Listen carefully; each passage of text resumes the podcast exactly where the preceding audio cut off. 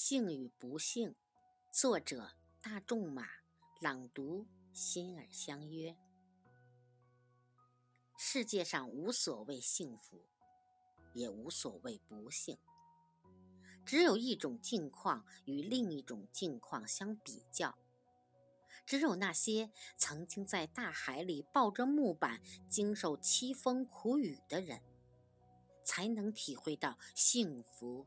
有多么的可贵！尽情的享受生活的快乐吧。